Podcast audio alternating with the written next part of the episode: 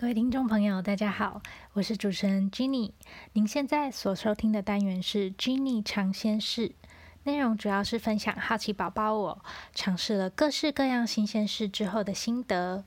Jenny 尝鲜室的单元已经来到了第四集，今天想和大家分享的新鲜事是广播剧写作。我在去年参加了《牵手之声》广播剧剧本写作的培训班，在于远炫老师和施贤琴老师两位老师的指导之下，一步一步地完成了我的第一部广播剧剧本。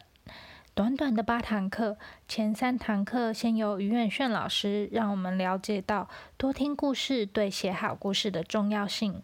接着，老师向我们简单介绍了戏剧概论。透过实际的案例说明来了解剧本的结构，并且说明角色的种类，也让我们透过观察同学来练习人物的描绘。接下来就是由施贤琴老师手把手的带我们来写剧本了。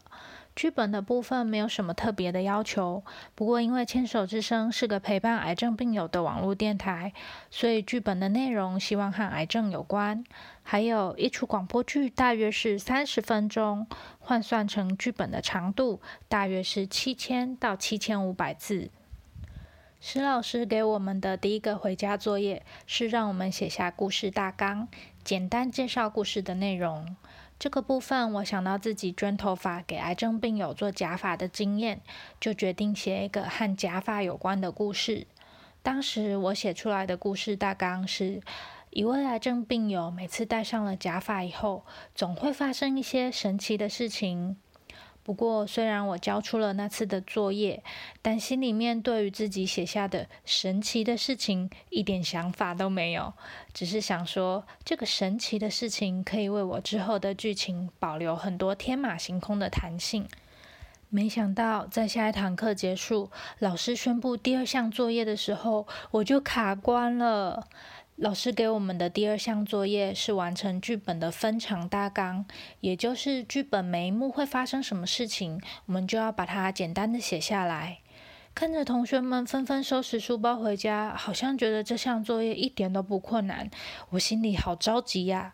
因为虽然身为作者，但是我对这个故事后来会发生什么事情也没有什么概念，所以只好赶快去请教老师。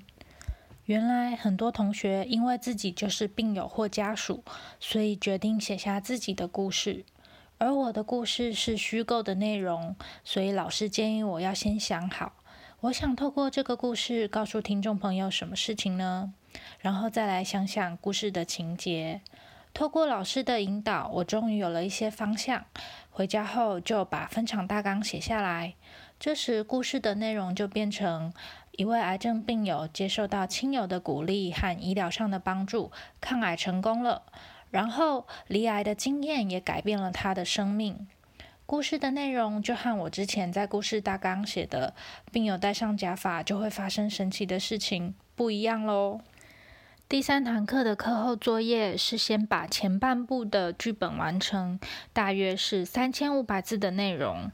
我照着分场大纲，对每一幕剧情的设定，为角色一一写下对白。写完之后，我又碰到问题了。我发现大约三千五百字的内容，我就已经把整部剧本的对白都写得差不多了。那下次老师应该会要我们再完成另外半部的剧本，我又该怎么办呢？于是下堂课结束之后，我又赶快去向老师求救。原来我的角色个性不够明确，所以我就没有办法很精准的描绘出他们会说出什么样的话。还有故事情节里面的冲突不足，所以剧情比较平铺直叙。这边所说的冲突，并不是说剧中人物吵架的那种冲突，而是主角要达成他的目标时所遇到的阻碍。得到老师的这些提点以后，我就又回家把自己的剧本再做修改，在故事一开始的情节多埋一些伏笔，让剧情的前后逻辑更连贯，也加入了一些冲突，想让剧情多一点曲折。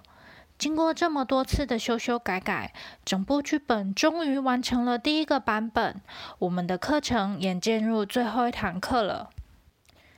最后一堂课，老师将每位同学的剧本挑出几幕，让作者自己寻找适合的同学，邀请他们担任剧中的角色来读剧本。